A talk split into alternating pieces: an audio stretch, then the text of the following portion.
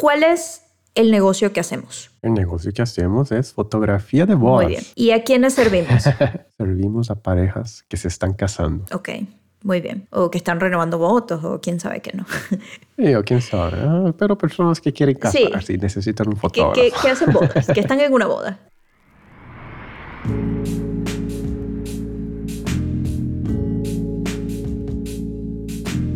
Chicos, bienvenidos de vuelta al podcast de Be Here Project, el negocio de la creatividad. Mi nombre es Tai y junto con mi co-host Oriana tenemos conversaciones sobre la industria de la creatividad en el mundo de la fotografía de bodas en México y en el mundo. Nuestras pláticas van sobre lo que nos impulsa a hacer lo que hacemos y sobre cómo convertir nuestras ideas en negocios sustentables. Gracias a esta audiencia hemos entrado en la lista de los podcasts de educación y enseñanza más escuchados en Latinoamérica y el crecimiento de nuestro podcast se debe a ustedes que lo escuchan, lo comparten y nos dejan un comentario y reviews de valor. Para mantenerse al día con esta temporada del podcast, recuerden suscribirse y seguirnos en nuestra cuenta de Instagram arroba Be Here Project, donde todos los días creamos contenido de valor para seguir aprendiendo y debatiendo. Por ahora vamos con el quinto episodio de la cuarta temporada y hoy te quiero preguntar, ¿qué legado quieres dejar con tu negocio? ¿Qué tal, Oriana? ¿Cómo has estado? Hola, hola, Tae. Muy bien, pero creo que no mejor que tú, que acabas de salir del segundo congreso online de fotografía de Be Here Project. Cuéntame cómo te fue. Así es, como te había mencionado antes de grabar, parece que un camión pasó por arriba de mí y después dio de y pasó otra vez por arriba de Otra mi vuelta cuerpo. Por si Por si acaso. Por si acaso quedaste vivo. Este año obviamente tuve un poco más de experiencia porque el año pasado organizamos el Congreso, entonces en la cuestión técnica y logística fue un poco más sencillo, pero yo creo que la gente va a quedar asustado porque la audiencia es muy grande, pero la producción somos como dos, tres personas que estamos haciendo, entonces cada correo, este año no tuve tiempo de estar contestando a tiempo todos los mensajes durante el Congreso, porque Claro. quien contesta soy yo, pues. So, eh, yo era el técnico que subía los videos, yo era el que presionaba el play, entonces El handyman. el handyman y todo eso, la gente reclamando y, y tenía que yo ir y subir los videos. Pero yo creo que hay, hay muchas cosas muy positivas de esto y es que primero no lo pensaste tanto, lo lanzaste, dijiste vamos a hacerlo, conseguiste a las personas, hiciste tu plan y lo lanzaste, ¿no? Yo siento que de repente hay muchas personas que quisieran estar haciendo un workshop también y lo planifican por cinco meses y después cuando lo hacen pues de repente no, no, no tiene como el mismo alcance, ¿no? Y sí creo que es muy valioso uno lanzarse y hacer las cosas. Y segundo, creo que el precio del workshop estaba tan accesible, bueno, asequible en teoría, que mm, pues de repente si yo, me, si yo entro en un workshop por ¿cuánto era? 9 dólares la entrada más básica, que igual tenías todo, pues creo que también puedo tener un poco de paciencia y trabajar como al lado de las personas que lo están dando, porque son muchos conocimientos muy valiosos por una cantidad tan moderada de dinero, ¿no? Entonces no esperaría que hubiera otros, no sé, 15 personas en el equipo para hacerlo pasar. Ahora, si yo estuviera pagando mil dólares por un workshop, sí diría, no, bueno, este workshop tiene que venir a mí con Bluetooth y todo, ¿sabes? O sea, Sí. tiene que tenerlo todo. Sí, el Congreso es el evento insignia de Be Here Project, que es esa parte de democratizar la educación, ¿no? Hay dos obstáculos grandes a la educación, que es, es el costo y el acceso. Entonces, básicamente estamos eliminando esas dos cosas y abriendo una plataforma donde cualquier persona, yo siento que en Latinoamérica, cualquier persona que quiera puede conseguir 9 dólares. Pues sí, Por más difícil que esté la situación sí. si tú realmente quieres, ¿no? Y de hecho, les voy a dejar aquí una historia. Hubo dos tipos de personas en el Congreso. Ujú. Una persona que me preguntó, Tai, estoy pasando por una situación difícil, no tengo los nueve dólares y me gustaría saber si me podrías regalar un pase. Ok. Entonces le respondí con el estilo Tai. Perfecto. Te entiendo, estás pasando una situación muy difícil y probablemente esos nueve dólares te afectaría tus finanzas. Te entiendo. Sin embargo, ¿qué te parece eso? le di una propuesta, le di una propuesta. ¿Qué te parece si pausamos un mes de suscripción o de Spotify o de Netflix? Tú puedes escoger cualquier una de las plataformas por un mes y luego el siguiente mes tú puedes ¿no? Eh, suscribirte otra vez. Y me contesta, Tai, es que no tengo suscripciones. Ah, perfecto. No tiene suscripciones. Entonces, ¿no? Eso viniendo de un fotógrafo que probablemente tiene cámaras, tiene acceso a internet, Claro. tiene lentes. Eh.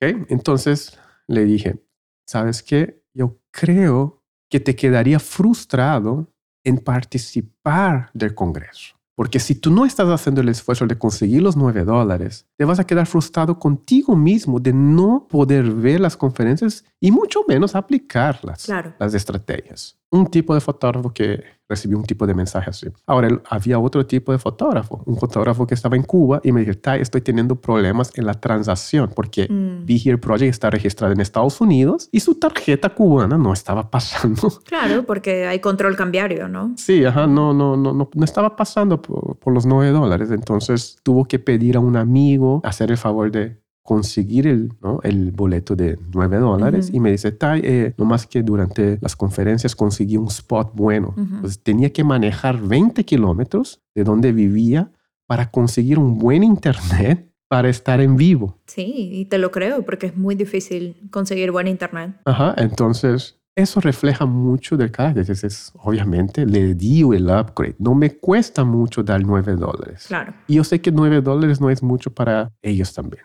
Entonces, obviamente, para esa persona que estaba haciendo el esfuerzo es automático. Yo veo que esa persona va a aprovechar mucho el Congreso. Entonces, obviamente, di el upgrade. Dije, no te preocupes si te falla internet, tú puedes repetir ¿no? durante los nueve días Muy bien. me manda un mensaje su amigo, Tai. También, eh, de hecho, eh, mi amigo entró ahí al, al Congreso y me da mucho gusto porque yo también voy a estar. Voy- ya compré mi boleto de 9 dólares.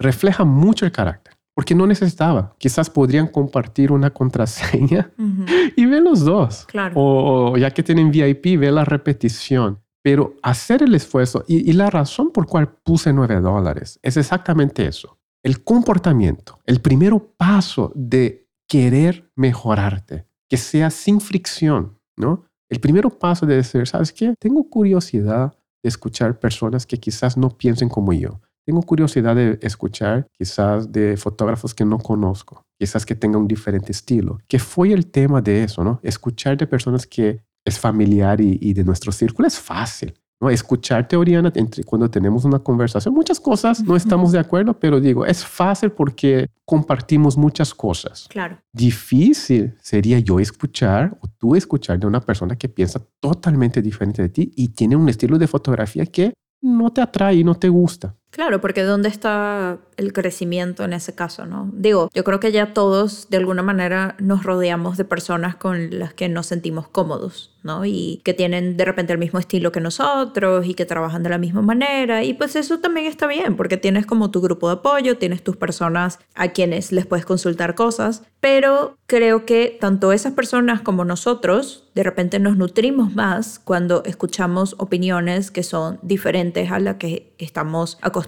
porque de esa manera crecemos un poco más, ¿no? Crecemos como profesionales, crecemos en el debate de estas conversaciones y crecemos en saber qué es lo que hacen otras personas. Sí. Para mí siempre es muy valioso y no solamente estas conversaciones que tengo contigo que de repente no estamos como en la misma página en algunas cosas, pero es que tampoco tenemos por qué estarlo, ¿sabes? Porque Sí. servimos de repente mercados diferentes, hacemos cosas diferentes y creo que, y al final del día cada uno le va bien en su negocio, ¿no? Entonces, digo, quiero pensar que nos va bien en nuestro negocio. Entonces, ahí digamos que entre esa fricción está la chispa Así es. que hace el La fuego. incomodidad. La incomodidad de salir de tu zona de confort, ¿no? Pero para el fotógrafo que me escribió y dijo que no tiene los 9 dólares y no tenía cómo pagar, yo te voy a dar el upgrade. Si tú estás escuchando este podcast, por acaso, Ujú. yo te voy a dar el upgrade de VIP. La única condición es, tú tienes que ver todas las conferencias, tomar notas de todas las conferencias, de los puntos principales de cada conferencia. Ocho conferencias y vas a compartir con la comunidad. Si tú haces eso, te doy el upgrade. Así que escríbeme en el Instagram. Ahí ya lo tienes. Ahí escríbeme en Instagram si quieres el, el profeta upgrade. me puso tarea. pues eso. Pero entrando al tema de hoy, Oriana, crear un negocio más grande que nosotros, ¿no? Importante. Yo te pregunto, Tae, sobre este tema para empezar, ¿no? Si de repente tu negocio fuera una mesa de tres patas, ¿cuáles crees que serían? Aquí tú diciéndomelo como muy... Lo primero que se te venga en la cabeza. ¿Cuáles son los tres pilares que tú consideras que hacen que tu negocio se balancee? Tres. Ok. Por default, hablando de palabra negocio, necesitas clientes. Muy bien, claro. Si no, Si imagínate. tú quieres tener un negocio, todos necesitamos Ujú. clientes. Ahí estamos de Sí, acuerdo, Oriana. Sí, estoy de acuerdo.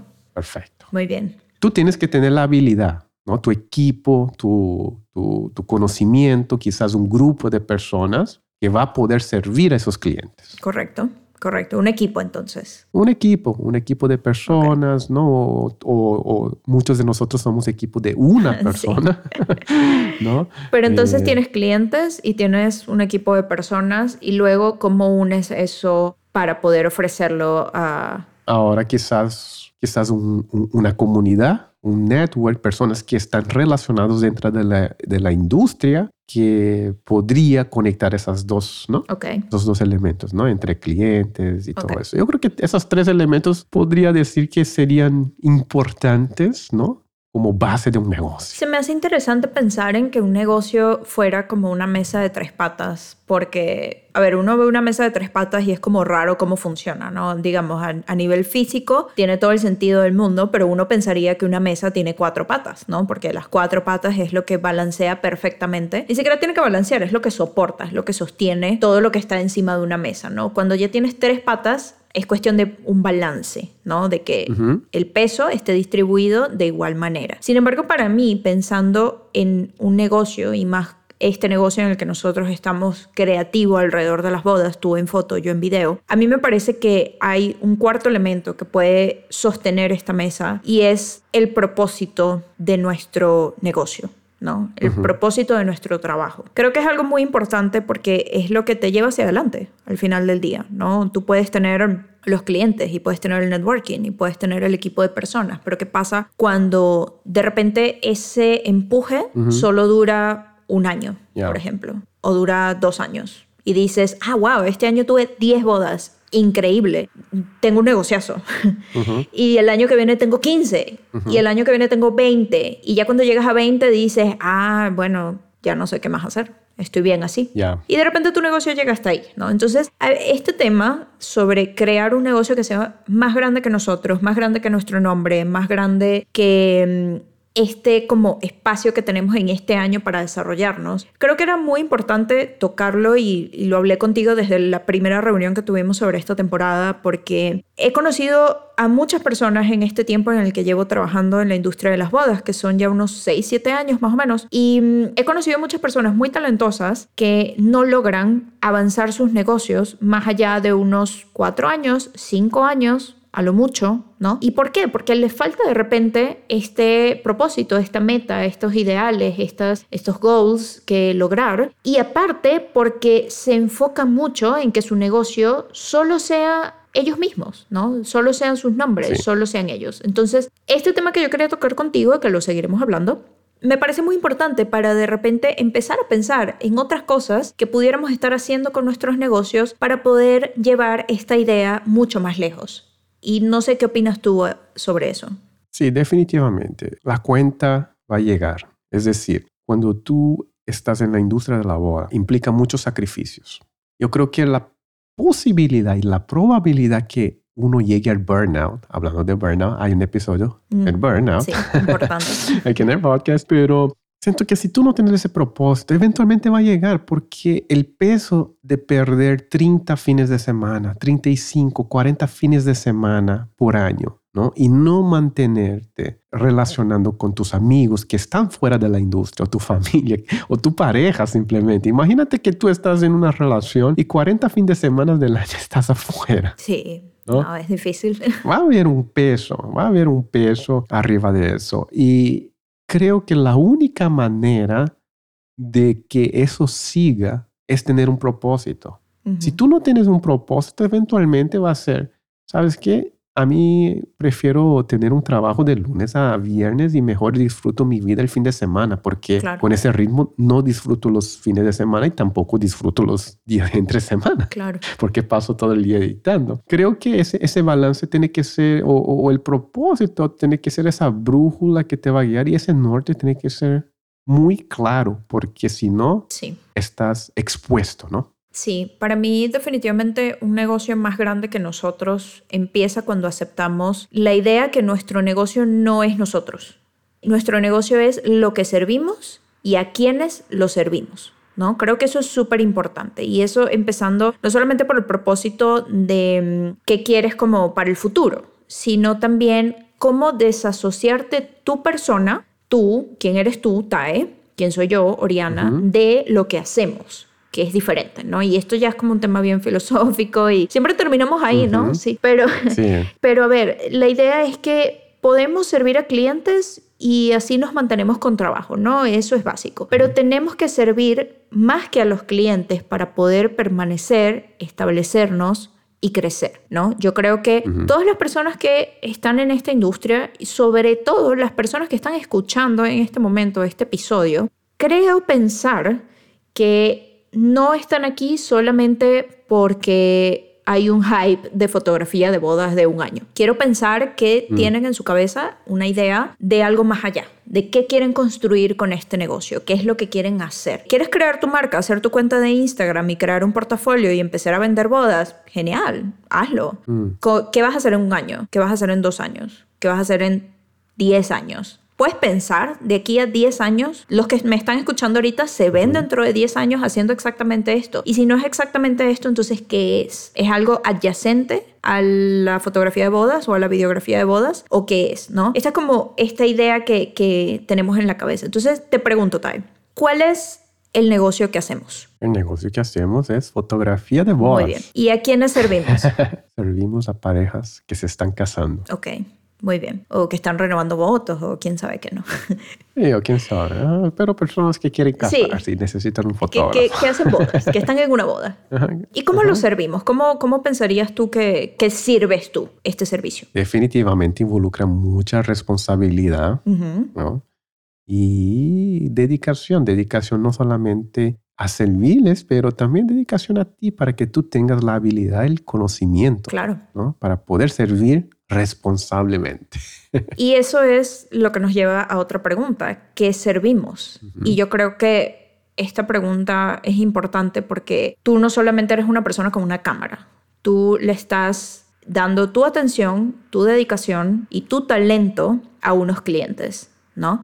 Y ahora creo que una pregunta también muy importante es qué queda al final de todo esto, ¿no? Tú vas, tú tomas la boda, tomas la fotografía o el video de la boda y qué queda al final de todo esto, ¿no? Y, y creo que esa es como la pregunta más importante que tenemos que hacernos, porque todos estos puntos, y esto no te lo pregunto aleatoriamente, te lo pregunto porque creo que son pilares muy importantes del tipo de marca que nosotros queremos desarrollar y el tipo de negocio que queremos desarrollar, ¿no? Y que queremos dejar en nuestros clientes. Y estos pilares son importantes, incluyen, incluyen muchas cosas diferentes porque no solo nos incluyen a nosotros, y ese es el ese es como el tema del que quiero hablar, ¿no? Porque cuando pensamos y actuamos desde el ego de nosotros, nosotros, nosotros somos una marca, nosotros hacemos esto, mi marca, mi persona, mi nombre, nuestro negocio no crece porque llega solo a nosotros. Entonces, estos pilares de los que te estoy preguntando, que cuál es nuestro negocio, a quiénes servimos, cómo servimos, qué servimos, etcétera, es muy importante tomarlo en cuenta y esto se lo diría a cada persona que está escuchando porque de esa manera podemos entender que no nuestro negocio no es solo nosotros, sino es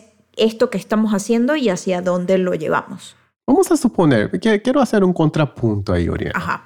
Vamos a suponer, y si yo soy un fotógrafo que solo veo dinero, yo veo que la boda es una industria lucrativa, hay mucha posibilidad de hacer dinero haciendo fotografía, eh, teniendo la posibilidad de ir a lugares increíbles, viajar. Lo único que quiero es ser un buen fotógrafo le paso eh, viendo mi habilidad, mis servicios, pero yo no quiero nada de conexión, nomás voy a hacerlo de una manera fría y bien hecha, excelente, y voy a hacer dinero y con ese dinero voy a disfrutar con mis seres queridos. ¿Tú crees que habría un problema o eventualmente tú crees que tendría una crisis? No, porque entonces ese es tu propósito. Mm. Si tu propósito es tener un negocio exitoso financieramente, porque eso es lo que tú estás buscando, ese es tu propósito, pero te vas a dar cuenta en el camino que necesitas llenar ciertos puntos para que en efecto ese mm. negocio te dé el dinero que tú estás buscando, ¿no? Porque muy pronto te puedes dar cuenta que de repente si no haces el negocio bien, va a ser mucho más el dinero que te va a jalar que el dinero que te va a dejar.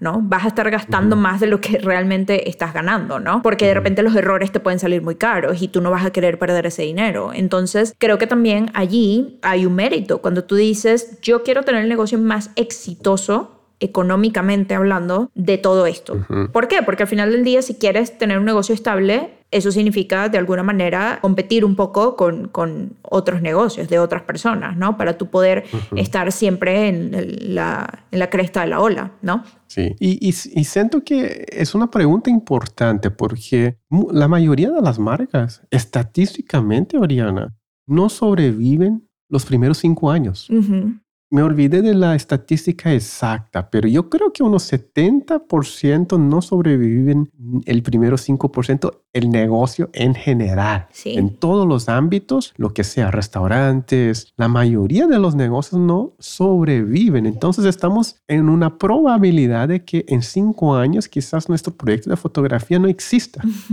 Y, tenemos esos flujos más o menos. Yo creo que muchos quedan eh, estancados en ciertos años, ¿no? O en ciertas etapas, pero lo que podríamos decir es, hay una cierta tendencia, ¿no? Hay una cierta tendencia eso, eh, de ciclo de vida de una marca, ¿no? Sí. De fotografía. Sí. Y podemos platicar un poco sobre eso y ver cómo podemos amarrar eso.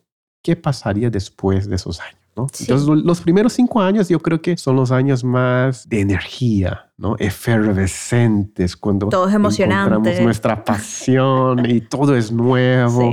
Y estamos en crecimiento, ¿no? Entonces, ¿cómo es el primer año, por ejemplo, de un fotógrafo o una persona que está escuchándonos y, y quizás quiere entrar?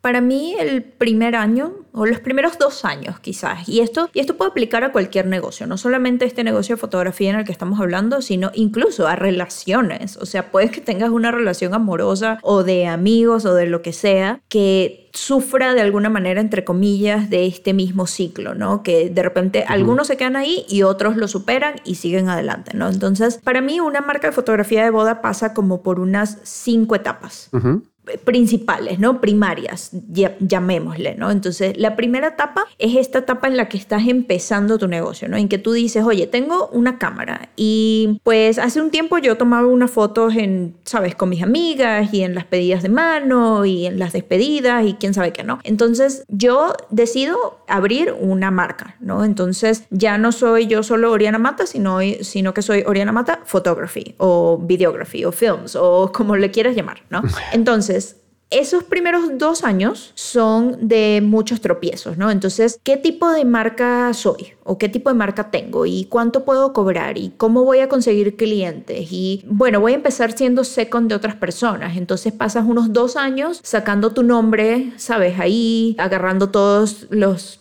todos los eventos que puedes y agarras todos los bautizos y las despedidas y, y agarras ser second de fotógrafos que admiras y que quieres y algunos no te van a pagar, otros sí, quién sabe. Eso para mí es una etapa que dura unos dos años aproximadamente, ¿no? El primer año es muy atropellado y el segundo año ya es un poquito más estable, pero igual es una etapa que dura dos años. Entonces. Yo creo que la mayoría de las personas podrían sobrevivir esos primeros dos años, la época donde tú estás enamorado, ¿no? Como que la pasión es tu motor central. Entonces, todo lo que haces es algo increíble, ¿no? Y, todo es emocionante, todo es cool, todo es nuevo. Ajá. Entonces ya yo creo que quizás ahí empieza esa transición, ¿no? Después de un tiempo, ahora, ahora ya empiezas a pensar, ah, quizás quiero tener ese tipo de marca, ya empiezas a tener gustos más específicos, empiezas a encontrar un poco más tu estilo en la fotografía o tu lugar, ¿no? Tu lugar en el mercado. Y es cuando ya empiezas a planear, ¿no? Te das cuenta que necesitas un plan de negocio, por ejemplo, que no puedes, porque ya aquí en teoría estarías en tu tercer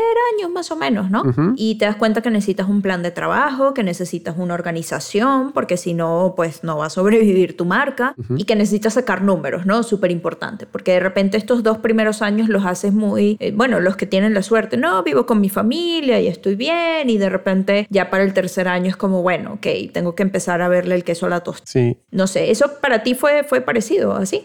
Sí, fue parecido. De hecho, los primeros dos años fueron más en búsqueda de esa pasión y ¿no? Eh, inversión en mucha educación, ¿no? siempre mejorando. Llega el tercer año y ya hay un poco más de definición y también es el año que empieza a cuestionar de que quizás podría hacer eso 100%. quizás... Tengo que dejar mis otros trabajos freelancers y me puedo dedicar a esto, sí, ¿no? Así es. Sí. Quizás ya no necesito hacer second, quizás es cuando empieza a, pensar un poco ¿no? de independizarse. ¿no? Y después de esa, cuando tomas la decisión, que es una decisión grande.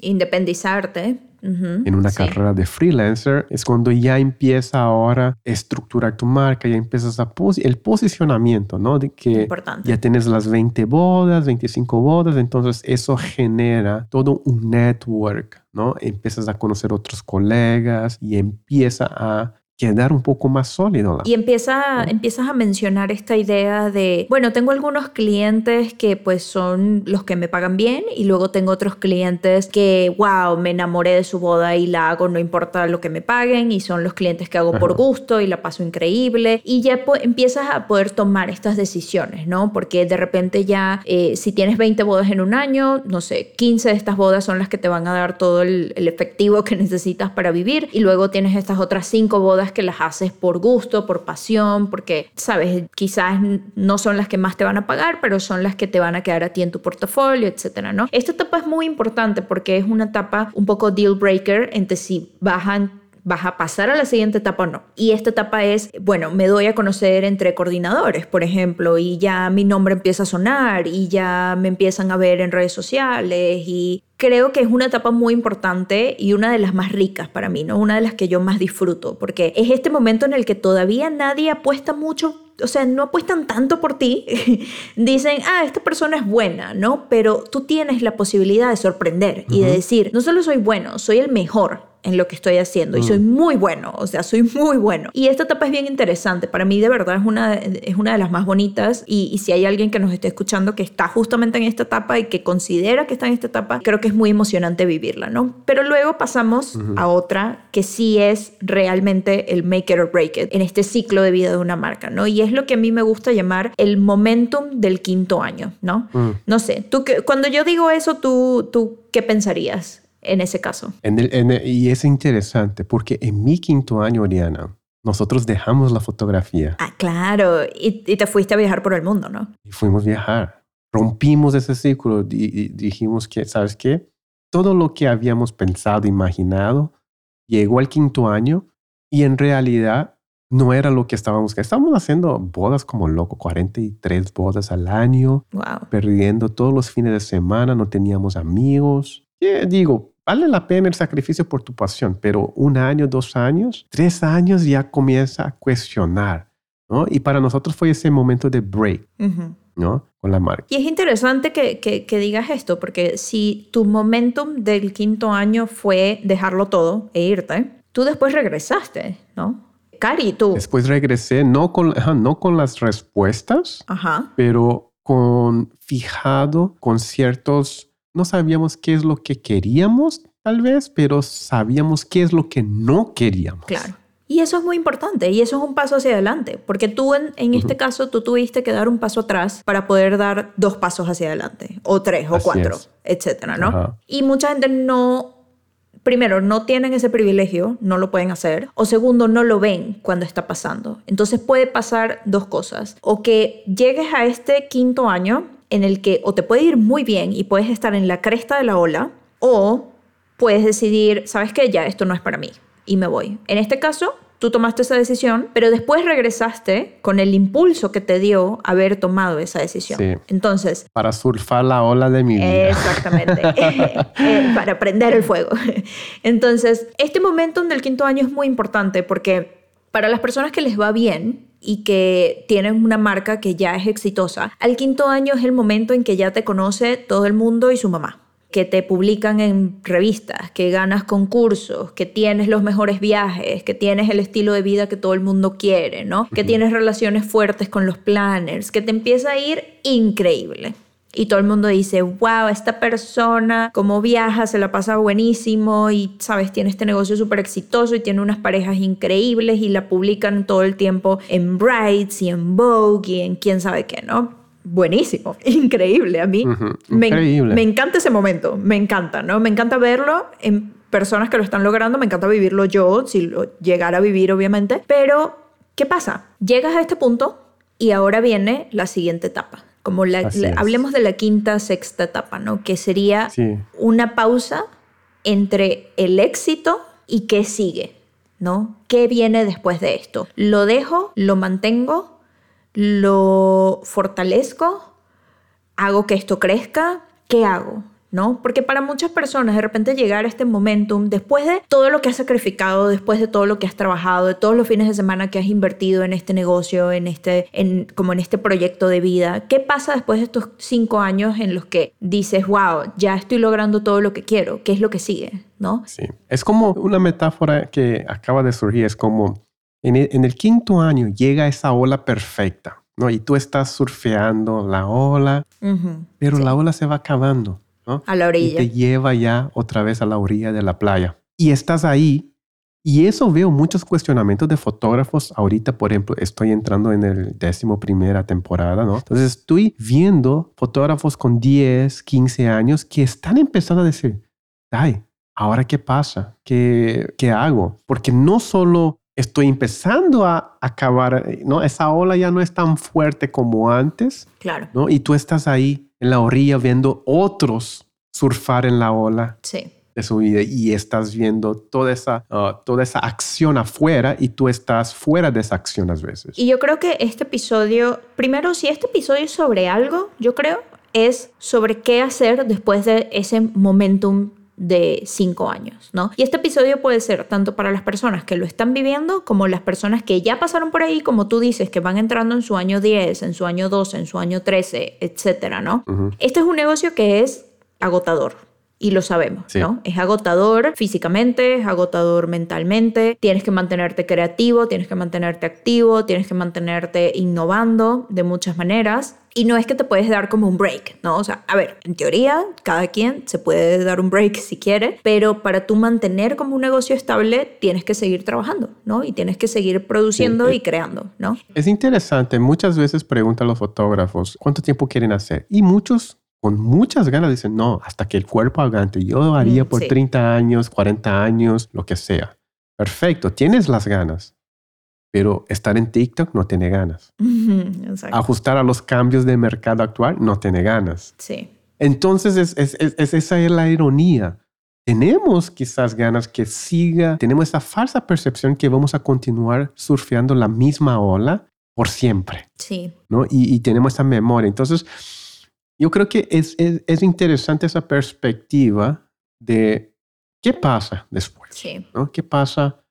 Y, y, y, quizás podríamos eh, explorar un poco esa área, sí. ¿no?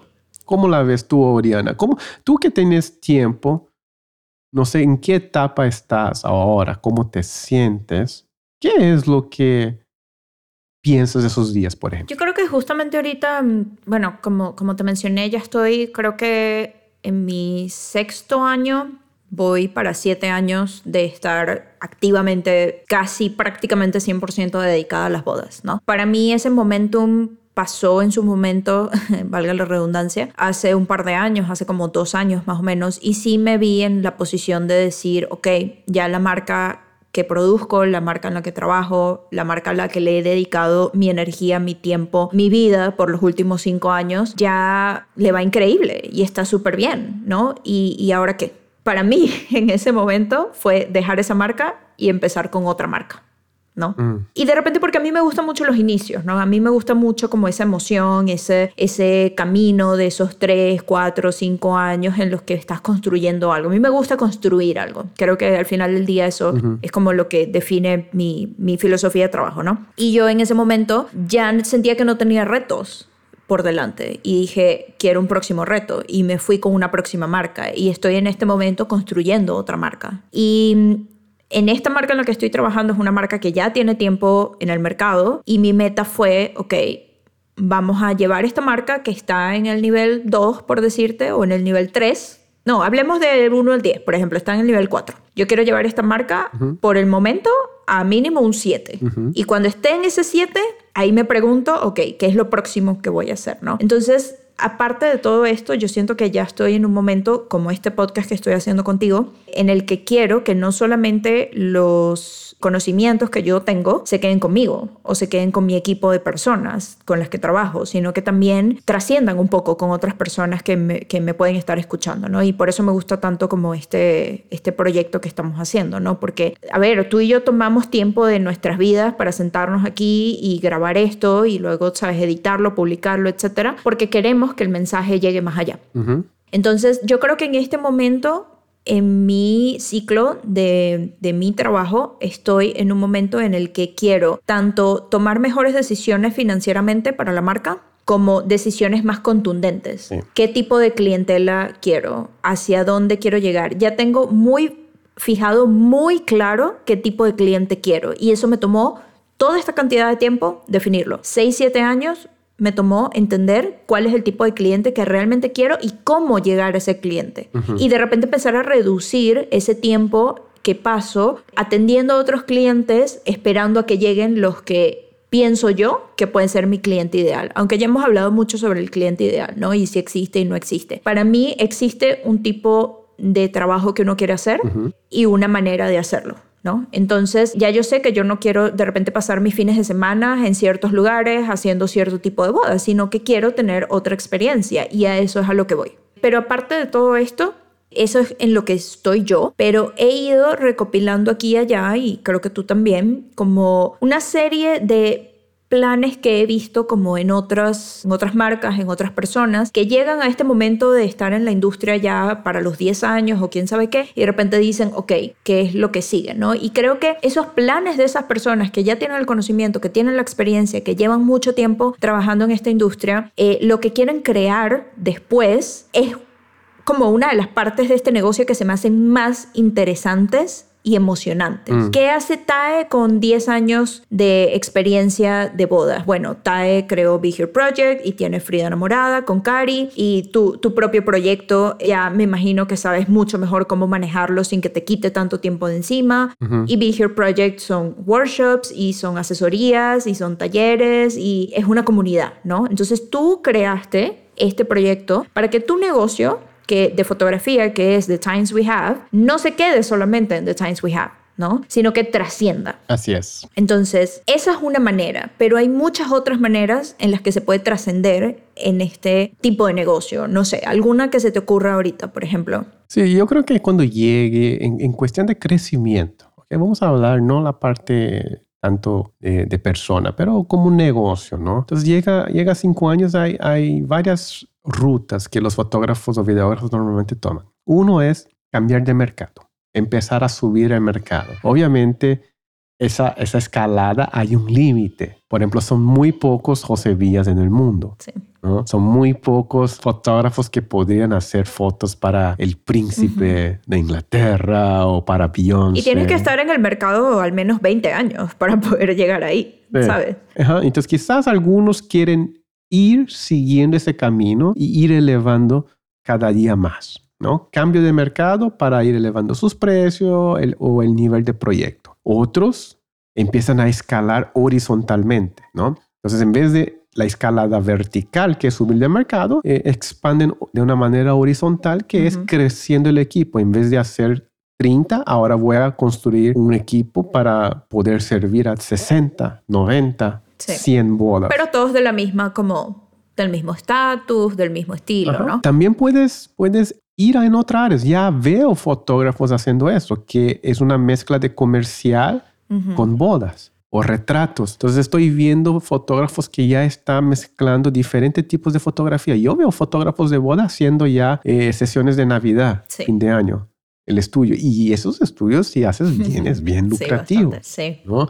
Entonces, puede ser de esa manera o quizás ¿no? No, no es para todos también, pero si tu vocación es querer compartir y, compartir un poco tu conocimiento, puedes entrar también en esa parte ya de enseñanza, ¿no? De querer compartir tu experiencia y todo tu know-how, ¿no? Entonces yo creo que más o menos yo podría decir que esos son los cuatro pilares de dónde puede desarrollar raíz. Obviamente a veces me da ganas de decir, sí, aprender a, hacer sushi. si Cambiar completamente. Y si dedicar a mi vida desde el día de hoy a, a ser el mejor sushi man que pueda haber. A veces tengo esa curiosidad. Yo creo firmemente que, que, después de pasar todo este tiempo en una industria, yo creo que podemos ver como los pros y los contras de, de este trabajo, hablando de, de dinero. O sea, hablando de negocio, ¿no? De qué es lo que hace el negocio, ¿no? Entonces, creo que hay muchas otras maneras de poder seguir estando en el mundo de las bodas si eso es lo que te gusta y eso es lo que haces y en eso eres experto, pero maneras en las que no te desgastes tanto y que formes un negocio alrededor, ¿no? De repente, por ejemplo, se puede pasar a tener ingresos pasivos, por ejemplo, a través de ventas, ¿no? De ventas que tienes en tu página web, como por ejemplo cursos online rápidos, ¿no? Eh, o ebooks, o venta de stock footage, o venta de loots, por ejemplo, de filtros, o venta de secuencias, cuando hablando en video, por ejemplo, venta de transiciones, de muchas cosas, ¿no? Que puedes, digo, hacer el trabajo una vez de crearlo, lo dejas en tu página y eso va generando ingresos, ¿no? Luego, por ejemplo, está esta idea de convertirse en una voz experta, ¿no? Entonces ya tienes 10 años en el negocio, entonces ya eres una voz experta y puedes dar workshops, puedes hacer talleres, puedes crear congresos como tú, puedes dar entrevistas. Cuando eres una voz experta también, eh, de repente tal cual como los fotógrafos que hacen las fotos de la realeza, ¿no? Ya sirves a un mercado muy específico y de ese mercado te lucras, ¿no? De repente empiezas ya a servir solamente el mercado de los artistas, ¿no? Entonces, digo, por una boda que te pague 30 mil dólares, pues ya vas bien en un semestre del año, o quién sabe, ¿no? Entonces, cuando te enfocas en hacerte una voz experta que está un poquito unido también a de repente volverte una figura pública, como lo es José Villa en este momento, eso es un siguiente paso a tu negocio, ¿no? Algo bien interesante que todavía no lo he visto en México, pero que desde hace mucho tiempo he querido explorarlo y es la representación de talentos, ¿no? Así como tienes mm. representantes de actores, de comediantes, de, de lo que sea, que sea figura pública, de repente, ¿por qué no representar también fotógrafos de bodas eh, high-end, ¿no? O videógrafos de bodas high-end. Esto es un concepto que lo he visto en otras partes del mundo, no lo he visto en México. Si alguien está escuchando y quiere meterse en este negocio, por favor llámenme porque sí me gustaría hacer socia, pero esto es un concepto que se puede... Yo quiero. ¿Tú quieres? ah, bueno, dale, vamos a hacerlo ya mismo. Otra cosa que puedes hacer, consultorías, ¿no? De repente tú pasaste 10 años en el mercado, ya no quieres, tu espalda ya no da para más, ya no puedes seguir haciendo bodas los fines de semana, pero puedes hacer consultorías. Incluso las consultorías son eh, un área de, de, negocio muy importante en el mundo en otro tipo de negocios, ¿no? Entonces puedes hacer consultorías eh, para marcas que estén empezando en el mundo de bodas, marcas que necesiten resolver ciertos problemas y no lo pueden hacer internamente, entonces entras tú externo y los ayudas a resolverlo. También de repente puedes dirigir una marca que ya sea exitosa, pero un poco en el backstage, ¿no? O sea, encargarte de liderar, de producir, de llevar la dirección creativa, de no tener que salir tú al campo todos los fines de semana, ¿no? Y pues nada, creo que estos son como algunas ideas que podemos dar para que también las personas que están escuchando tengan como una perspectiva un poquito más amplia de qué podemos hacer en este negocio que no sea solamente ir a las bodas todos los fines de semana, ¿no? Ahorita hay un mercado bien interesante de postproducción, Así es. tanto en fotografía como en video. Entonces, de repente, pues tú no vas a ir a las bodas todos los fines de semana, pero puedes tener un equipo de postproducción que se encargue de postproducir las fotos y los videos de otras marcas, ¿no? Que ahorita es algo que se necesita muchísimo. Lo hablamos al final del año pasado, ¿te acuerdas? ¿Te acuerdas que dijimos que para el 2022 era muy probable que esto iba a ser muy necesario y ahorita yo lo veo súper necesario? Y, ya están saliendo las soluciones, ¿no? Por ejemplo, yo estoy viendo muchas muchas plataformas que están invirtiendo en inteligencia artificial, la mm. tercerización ya está haciendo un, ¿no? Eh, un proceso normalizado hasta para una persona de una compañía, ¿no? no una compañía de una persona, no necesariamente la tercerización es algo para compañías grandes, ¿no? Entonces creo que eh, estamos llegando a, esos lados, pero yo creo que lo más importante para cerrar, ¿no? Ese episodio, yo creo que estamos definitivamente en una industria que es muy generosa. 100%. Que nos permite viajar, conocer nuevas personas, ¿no? Y normalmente es una industria vibrante, ¿no? Muchas emociones, tenemos la posibilidad y la oportunidad, también conecta con otros creativos. Definitivamente es un privilegio estar dentro de esa industria. Y qué mejor, ¿no? que todos los que somos parte de esa industria, disfrutar. Yo creo que quizás eh, muchas veces estamos muy enfocados en la meta, pero también es válido disfrutar proceso, cada paso de ese proceso, ¿no? Como tú decías, ah, me disfruté mucho el año 3, disfruté mucho el año 4. Entonces, cada etapa va a haber sus retos, sus obstáculos y también, ¿no? Sus beneficios, ¿no? Entonces... Sí. Y yo creo tal que si, si algo es cierto en esto que nosotros hacemos y es que aún durante las crisis más difíciles, como fue COVID, por ejemplo, tres cosas para mí son seguras. La gente va a nacer, la gente se va a morir y la gente se va a casar. Y creo que estamos en una industria muy generosa en ese sentido. Bueno, también la gente va a comer, ¿no? Entonces, bueno, los negocios de comida también les va bien. Pero creo que pero creo que la gente siempre se va a casar y las bodas son y seguirán siendo un negocio muy lucrativo desde todos sus frentes. Entonces, creo que tal cual como tú lo dices, que es un negocio tan generoso, eh, creo que los que tienen la fuerza, la entereza y la energía para quedarse en el negocio y seguir creciendo dentro del negocio son las personas que al final del día, dentro de 10, 15, 20 años, habrán hecho, sabes, todo, toda una industria alrededor de esta idea, ¿no? Entonces, pues quiero pensar que las personas que están escuchando terminan este episodio con algunas como llamitas en la cabeza de qué es lo que pueden hacer ahora, cuál es el siguiente paso, qué es lo que, cómo se ven, ¿no? Me gustaría que las personas que escuchan de repente piensen, ok, ¿cómo me veo dentro de cinco años? ¿Cómo me veo dentro de 10? ¿Cómo me veo dentro de 15? Y si les gustan las bodas y este es un negocio que realmente les apasiona, hay muchas maneras de mantenerse en este negocio después de los cinco años, después de los 10 años. Entonces, esa es como la idea principal de este episodio. Pero bueno, yo creo que ya podemos cerrar y muchas gracias gracias, Tae, como siempre, por acompañarme con todo este montón de ideas filosóficas raras que te meto en la cabeza. Sí, muchas gracias a todos los que nos escuchan y esperamos también poder acompañar ¿no? ese, ese, ese viaje de todos ustedes y acompañarles con ese progreso de, de sus business. Nos vemos para la próxima. Chao, Oriana. Bye, Tae.